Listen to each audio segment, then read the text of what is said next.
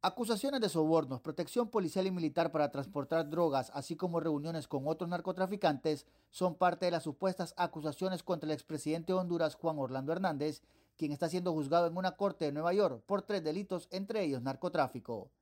En el segundo día de audiencia, la fiscalía presentó a dos testigos, uno identificado como el contador, quien aseguró que Hernández sostenía reuniones con otros narcotraficantes en Honduras, mientras que el exalcalde del departamento de Copán al occidente del país, Alexander Ardón, también detenido en Estados Unidos por narcotráfico, resaltó que Hernández lo ayudó para que no fuera investigado y que a cambio le colaboró política y económicamente.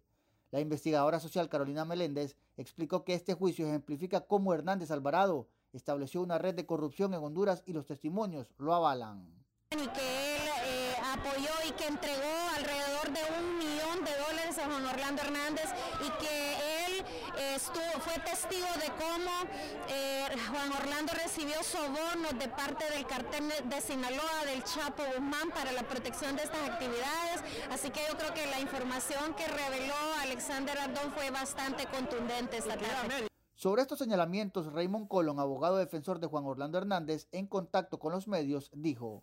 Información de él que no lo pueden probar, todas esas oportunidades que él tenía ¿no? grabando, teniendo, imagínate, ¿qué es lo que hace un contable? Archivos, documentos, ¿no? y él no los tiene. La audiencia continúa hoy a las 10 de la mañana y se anticipa un nuevo interrogatorio a Alexander Chandeardón, mientras la defensa del exmandatario prepara su estrategia. Oscar Ortiz, Voz de América, Nueva York.